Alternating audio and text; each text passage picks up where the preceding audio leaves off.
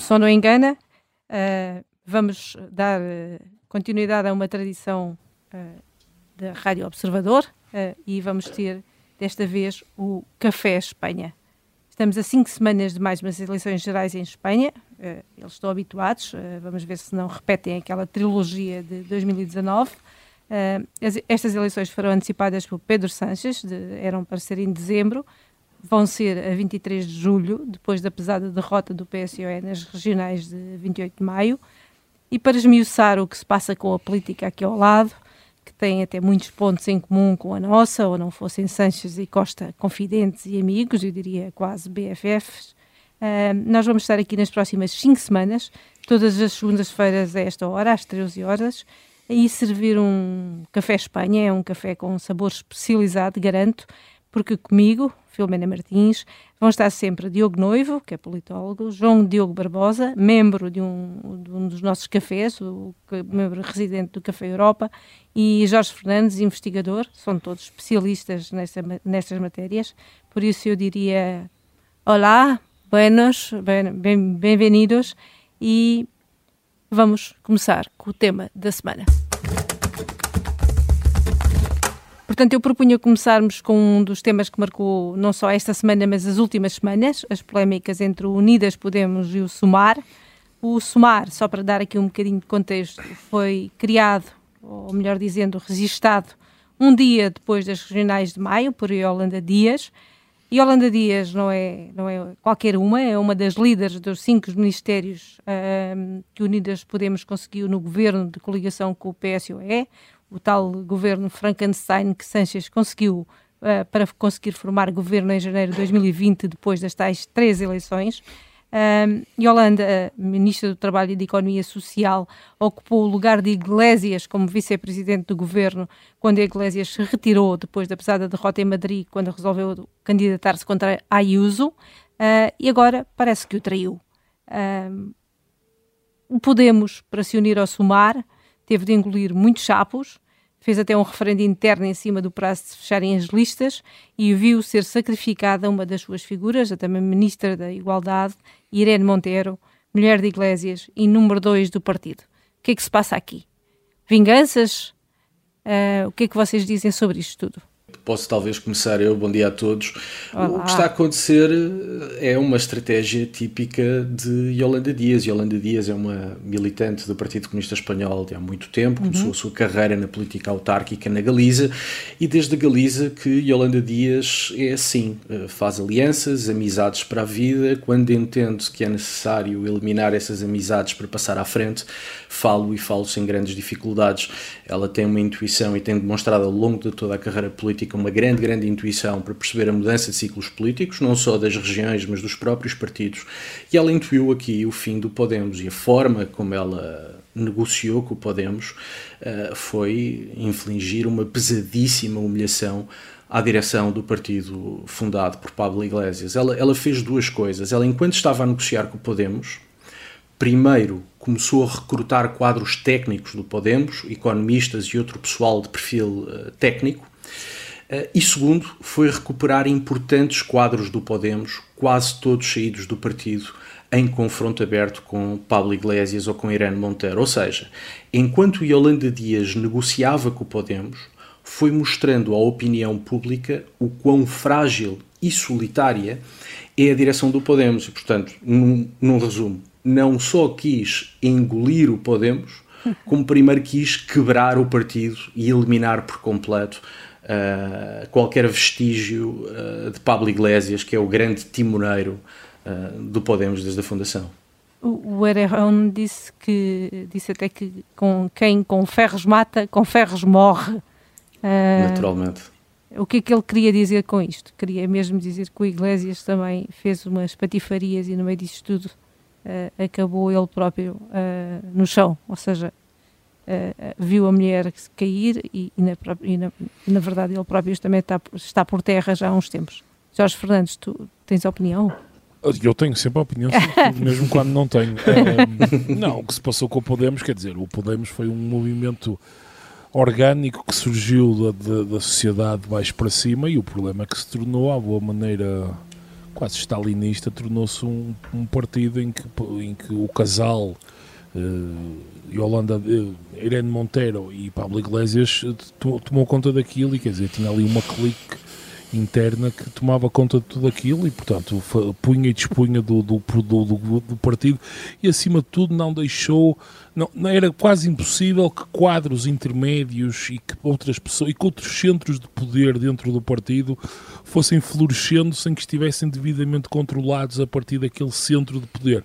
E isso torna qualquer partido, quer dizer, torna qualquer partido difícil de, de, florescer. Aliás, se eu posso fazer uma analogia, o Podemos é quase o Chega português, na medida em que é uma coisa altamente personalizada, depende quase exclusivamente daquelas pessoas e aquelas pessoas controlam rigorosamente tudo. E quer dizer, isto em Espanha as coisas complicam-se ainda mais porque Espanha, dada, dada a forte descentralização do país e quase necessidade, qualquer partido tem necessidade de ter uma força, uma força muito, com muita contundência nas várias regiões, etc. E o Podemos nunca conseguiu verdadeiramente que o partido arrancasse, porque, quer dizer, o controle era exercido, aliás, Iglesias, em teoria, pelo menos, quer dizer, já nem sequer tem um, em teoria neste momento, já nem sequer tem propriamente um, uma posição que lhe permitisse ditar de, de forma de forma tão, de forma tão contundente uh, as regras do jogo e, e, as, e os trâmites da, da, das negociações com a própria Yolanda Dias.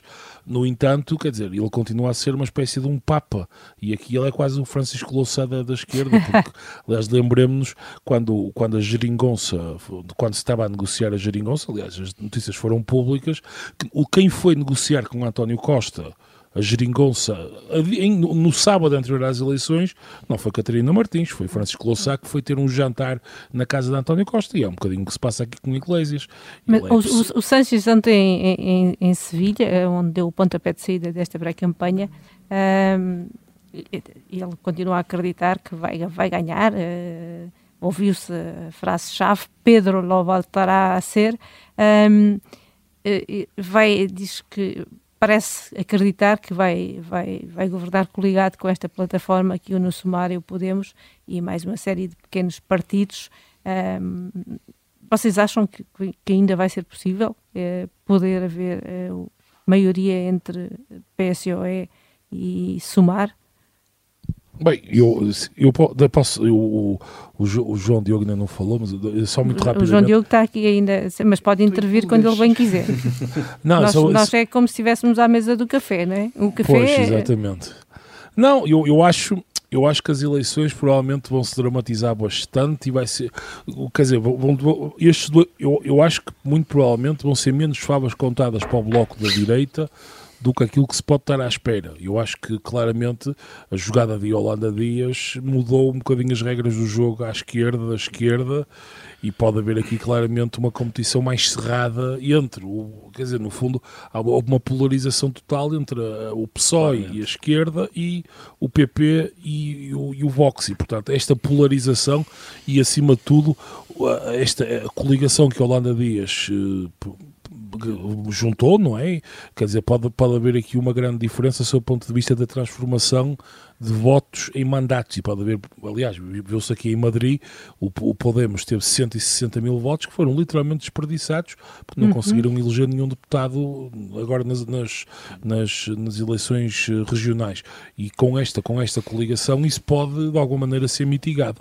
Sim, no último, a Espanha que saiu destas regionais de 28 de maio mostrou o PP à frente com 31,5, o PSOE com 28, o Vox em terceiro com 7,2, mas o último barómetro do CIS, é uma empresa de sondagens que é preciso dizer que é de um socialista, de José Félix, 10 anos, é a única que coloca o PSOE meio ponto à frente do PP, 31,2 versus 30,7, e que diz que o, PSE, o PSOE e o Sumar somam 45,5, enquanto o PP e o Vox só chegam aos 41,3.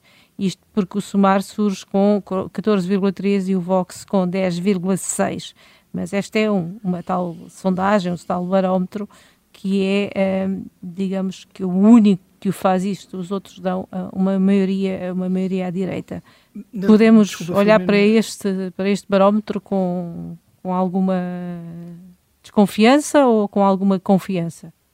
Eu, eu ia dizer, esse é o primeiro ponto, não é? O, o SIS tem um histórico, se calhar, um bocadinho complicado para fazermos uh, doutrina a partir daí, claro. mas há, há, duas grandes dinâmicas uh, nesta campanha que, se calhar, são diferentes do que aconteceu nas regionais.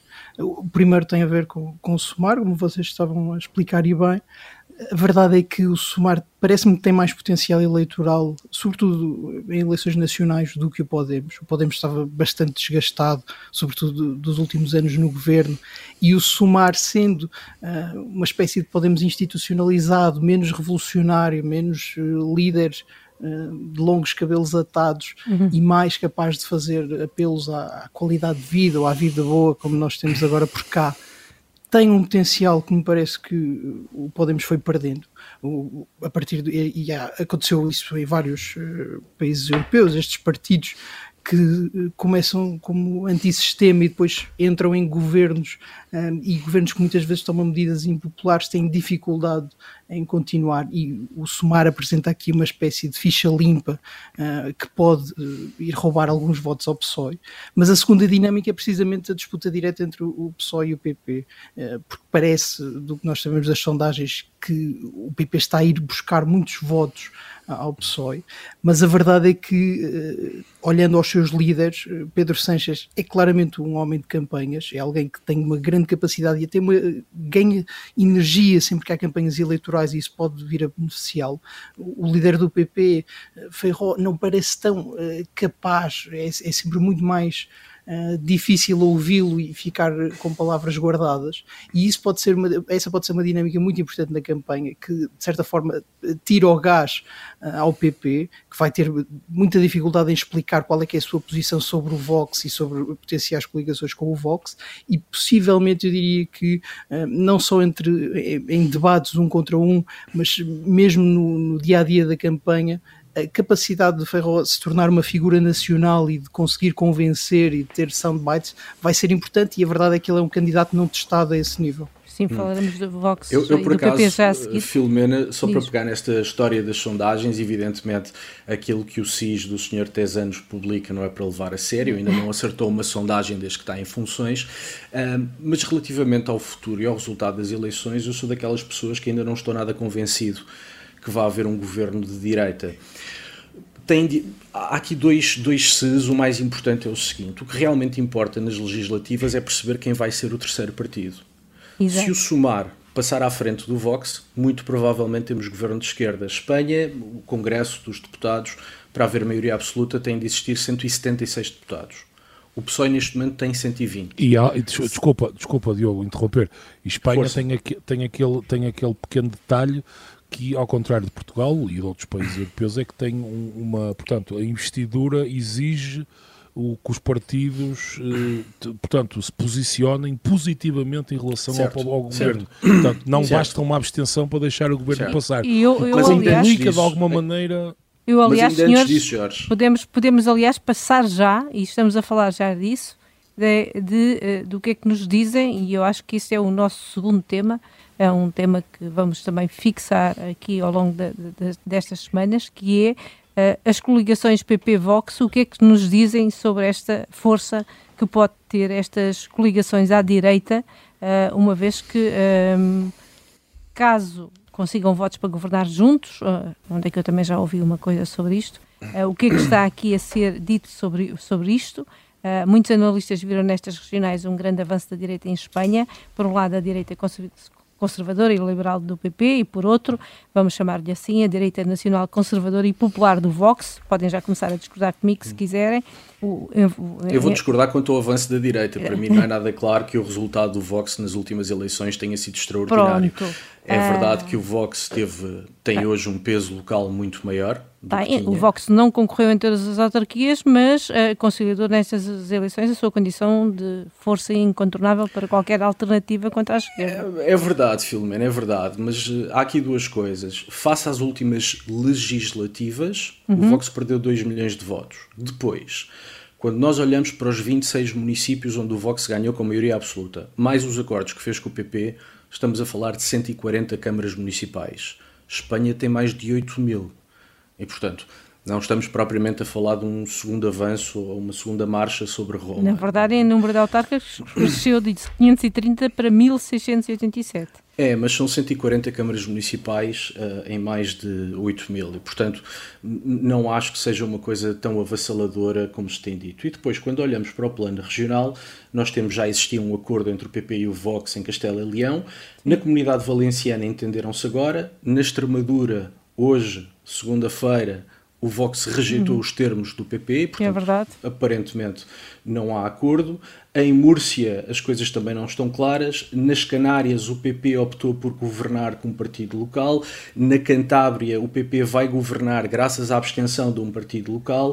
Uh, e, portanto, esta ideia de que há aqui uh, enfim, uma avalanche de coligações entre o PP e o Vox uh, não me parece e, que corresponda... Digamos que o acordo, por exemplo, em Valência foi bastante polémico, não é?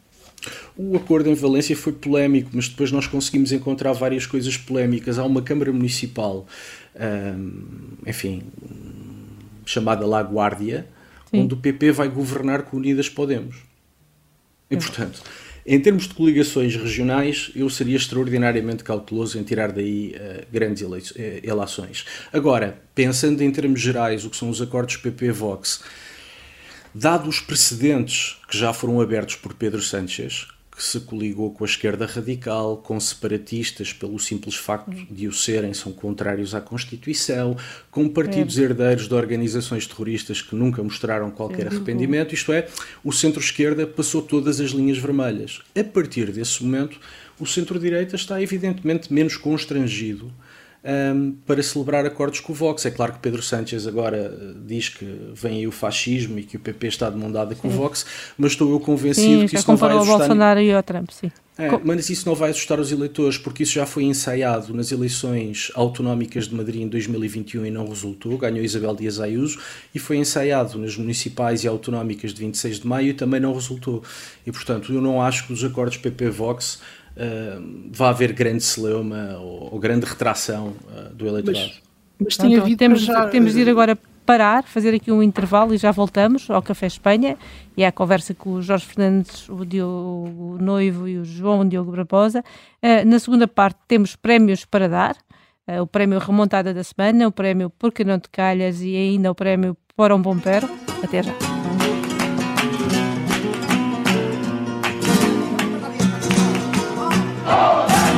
As armas e os barões assinalados. E o resto é história, com João Miguel Tavares e Rui Ramos, às quartas-feiras, depois do Jornal do Meio-Dia e sempre em podcast. Esta é a história do padre obcecado com a infiltração do comunismo na Igreja que tentou matar o Papa em Fátima. Que raio de coincidência!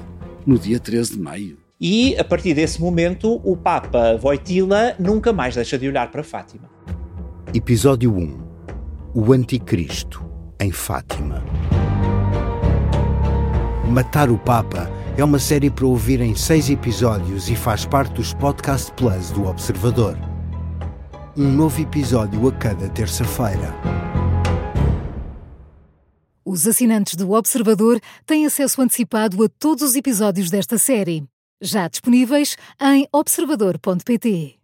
Os Podcast Plus do Observador têm o apoio da Kia.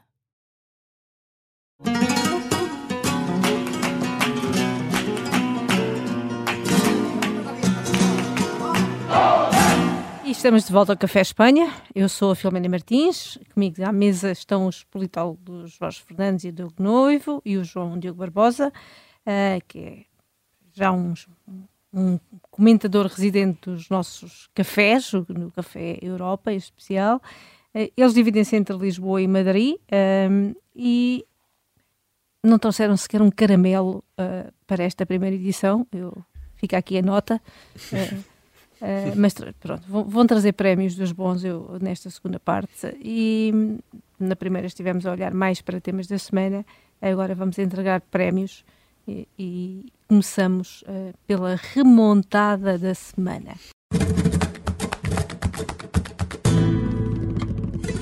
Remontada, eu acho que os especialistas mais em futebol sabem o que é. Um, o, o, vencedor deste magnífico prémio esta semana vai ser entregue pelo Diogo Noivo. Um, Diogo, um, tu escolheste a eleição do socialista para a Câmara de, de Barcelona, um socialista eleito com os votos do PP. É isto, não é, Diogo? Exatamente, foi depois de uma novela mexicana, barra aula de matemática, barra exercício de geometria, de muita atenção, os socialistas lá conseguiram ficar com a Câmara de Barcelona. A história é longa, mas resume-se assim. Esperava-se que a batalha eleitoral por Barcelona fosse entre Alda Colau, presidente da Câmara em funções, da esquerda radical, e Jaume Colboni, do Partido Socialista da Catalunha. Um dos dois seria o mais votado. Acontece que ganhou Xavier Trias, um velho independentista catalão. A vitória de Trias foi importante porque Barcelona é importante e porque salvou a honra do independentismo catalão, cujos resultados não eram animadores. Mas Trias só tinha 11 vereadores e a maioria faz com 21. A esquerda republicana da Catalunha, também independentista, caiu, tinha 10 vereadores, passou a 5, também não somavam 21. Viraram-se para Alda Colau. Alda Colau não se comprometeu, disse que não entregava aos seus vereadores 9 de, de mão beijada. E depois percebeu-se porquê, porque já os socialistas estavam a negociar com Alda Colau. Moral da história, várias alianças, desacordos, entendimentos, muita tensão, muitos rumores. Decidiu-se tudo à 25 hora, no sábado à noite, que era a data limite para a formação do governo, e os socialistas, apesar de serem os segundos mais votados, lá conseguiram dar a volta ao jogo e com o apoio da senhora Colau e com o apoio do Partido Popular, formaram uh, executivo camarário. Isto foi uma derrota pesada para o independentismo catalão, que teve a Câmara Municipal nas mãos e perdeu-a. Foi uma derrota para a esquerda radical de Colau, que teve que submeter aos termos do PP, porque o PP disse que só apoiava os socialistas se Colau não entrasse no executivo. Curiosamente, e foi... Colau e, e, o, o, Podemos tinha duas, duas câmaras aqui, não era? Tinha a de, de Barcelona e tinha a de Cádiz e certo. ficou sem nenhuma. Certo, e Alda Colau foi especialmente humilhada porque apoiou os socialistas, mas teve que aceitar as condições do PP, que é a senhora Alda Colau não entra no Executivo. Exatamente. E portanto disto só saíram a rir os socialistas. Há depois uma, enfim, uma pequena pièce de resistência nesta uhum. história, que sábado à noite o nosso independentista Xavier Trias, em discurso oficial e solene, uh, disse bombina a todos, que é uma expressão catalã que, dada a hora que passa este programa na rádio, não sei se posso traduzir.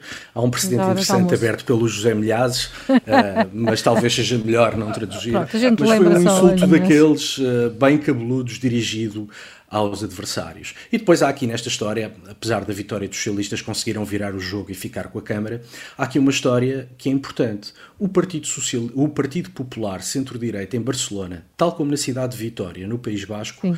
apoiou os socialistas para evitar que governem radicais independentistas. A pergunta que agora se coloca é: está o Partido Socialista Espanhol disponível para apoiar um governo PP e, assim, evitar que os populares façam acordos com o Vox? Pois, uh, em qualquer dos casos, o, o Feijó disse uh, que este foi, digamos, um, uma, uma, atitude de Estado, não é? Foi a frase certo. dele. Uh, e que acabaram com a política de, de, bloco, de, de blocos do sanchismo. Exatamente. ele quis dizer aqui que teve uma atitude de Estado para acabar com aquele, com aquele independentismo todo em Barcelona.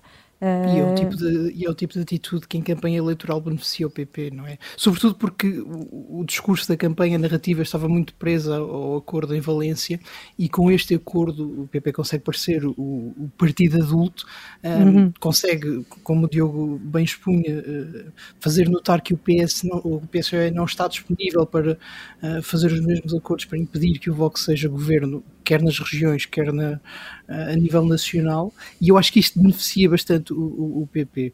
Agora, a verdade é que o PSOE também merecia um, algum sucesso especificamente em Barcelona, pela forma como conseguiu lidar um, nos últimos anos com a questão do independentismo. Esse é, de facto, eu diria que é mesmo o grande legado de, de Pedro Sánchez e, portanto, esta vitória, que é uma grande vitória do, do PSOE, é, de certa forma, justa e é uma, mais uma vitória da, da unidade de Espanha contra o independentismo.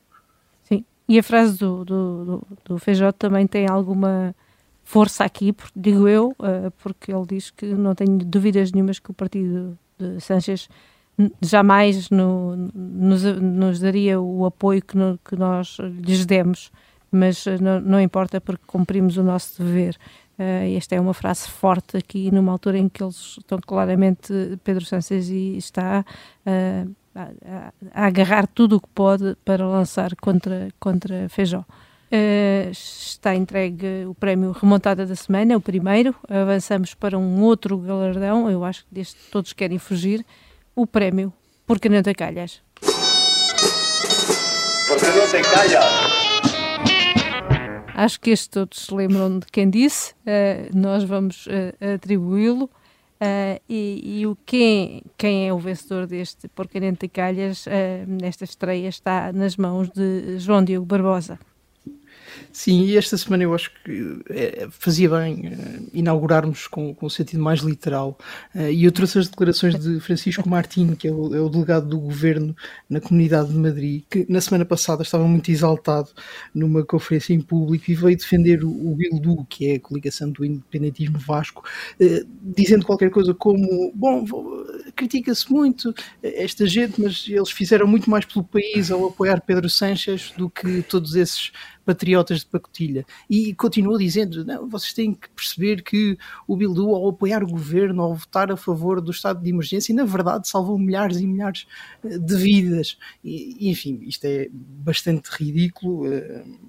Foi rapidamente, houve uma tentativa de cancelar o delegado, uh, que neste, neste, uh, neste aspecto não foi uh, totalmente despropositada. A verdade é que o, o apoio do Bildu ao governo do PSOE foi um tema da, da campanha para as municipais e um tema que castigou. Foi e vai continuar a ser. Exatamente, claro. e sobretudo com declarações destas, o trabalho do PP fica facilitado. foi um tema que castigou bastante o PSOE.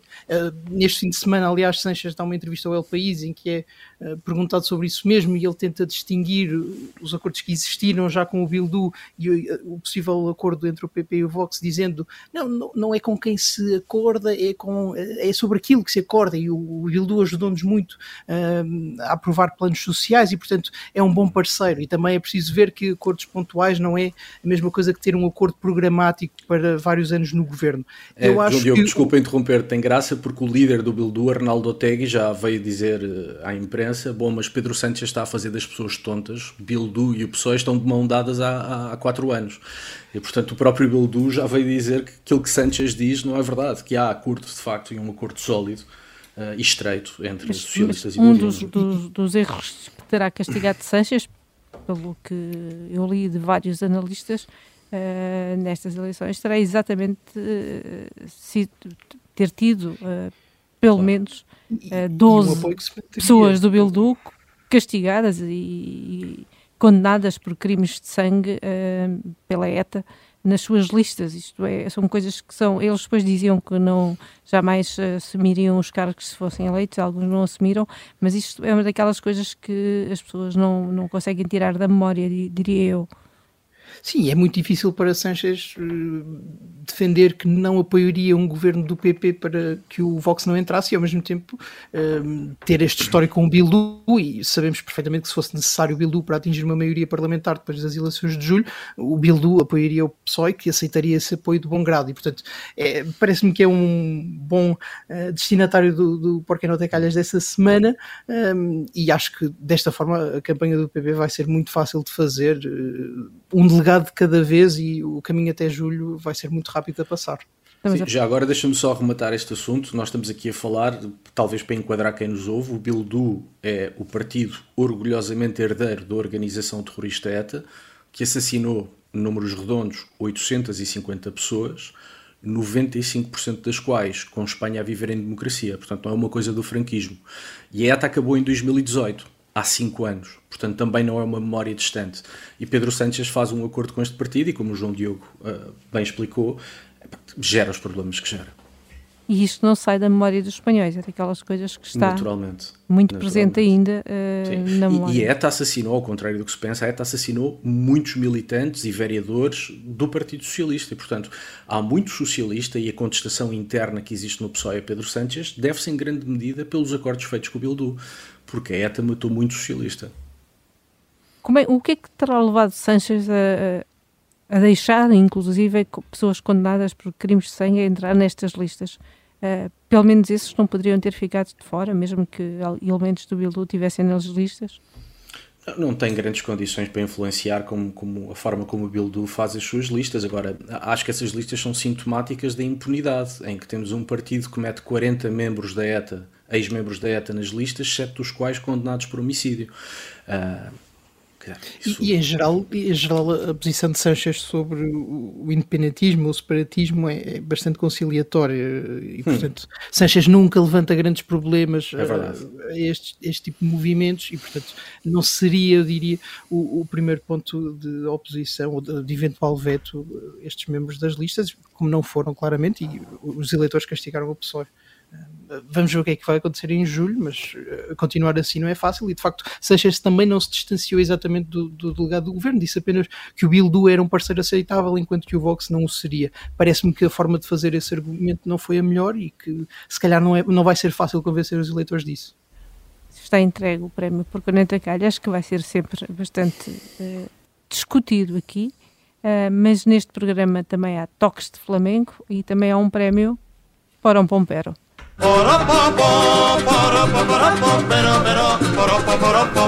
Para um Pompero vai ser um momento escolhido desta vez e esta semana, eh, vamos rodar todas as semanas, mas eh, desta semana calhou a escolha uh, Jorge Fernandes. Qual é o teu um Pompero, Jorge?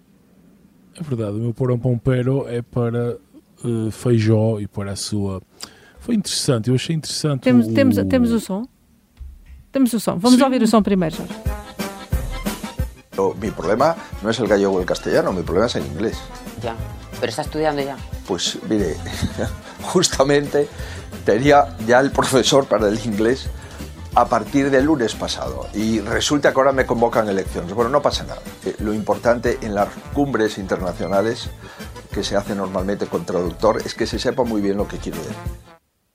Pronto, acho que o Feijão não, tinha já um professor preparado para aprender inglês a partir de uma segunda-feira, mas uh, o, o, o Sanches trocou-lhe as voltas, marcou eleições já para 23 uh, uh, de julho e, e portanto, ele, ele, ele diz que é bilingue, uh, fala galego e, e, e, muito bem espanhol, mas inglês não é com ele. Portanto, vamos lá. Não, eu, eu, eu achei curioso este momento por, por Vamos ver, o, o Feijó aqui claramente a jogar na, na, na expectativa de que o, o PSOE caísse na armadilha e o PSOE caiu na armadilha. Sim, fez opinião, um Twitter menos. a gozar com isto tudo. Fez um Twitter a gozar, um tweet a gozar com isto tudo. A questão é que, pelo, acho eu, pelo menos, se eu conheço bem Espanha, e acho que cada dia que passa conheço melhor, eu acho que o espanhol médio provavelmente identifica-se muito mais com Feijó nesta matéria do que propriamente com Sanchez. Que, aliás, o, o gozo que o PSOE organizou em torno disto, com, enfim, com o facto de, de, de, de, Feijó reconhecer de forma até cândida, embora eu acho que não tenha sido, um, quer dizer, eu acho, acho eu que não foi uma coisa, uma coincidência, aquilo foi uma coisa bastante bem, ele, ele sabia exatamente o que é que tinha que dizer, porque aquilo no fundo identifica ó, com, a, com, a, com a pessoa na rua, o homem e a mulher Sim. comuns, etc. A, a história de que a maioria dos espanhóis não sabe falar inglês. Pois, exatamente, quer dizer, a maioria dos espanhóis é uma coisa curiosa, mesmo as gerações mais novas falam de uma forma bastante macarrónica. E, portanto, uh, o, e o PSOE caiu precisamente na armadilha porque fez um tweet que foi percepcionado como sendo um tweet elitista e como sendo um tweet e como sendo, digamos, gozar com uma característica de uma pessoa que poderá vir a ser, até com alguma probabilidade, presidente do governo, uh, e, quer dizer, e com, uma, com, uma, com, uma, com um problema que essa pessoa tem, que é um problema que é comum a, muito, a, muitíssimas pessoas neste país, que é muito, é muito mais comum não saber falar inglês do que saber falar inglês.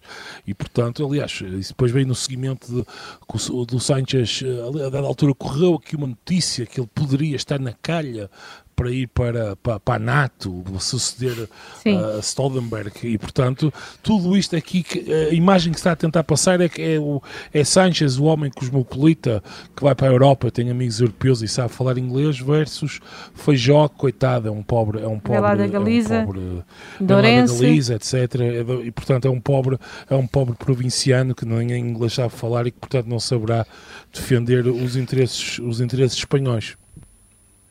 A campanha do PSOE tem uh, insistido bastante nesse ponto que o Jorge trazia da experiência até da influência europeia, não só de Sanches, mas também de outros membros do governo, por exemplo, de Nádia Calvinho, a vice-presidente.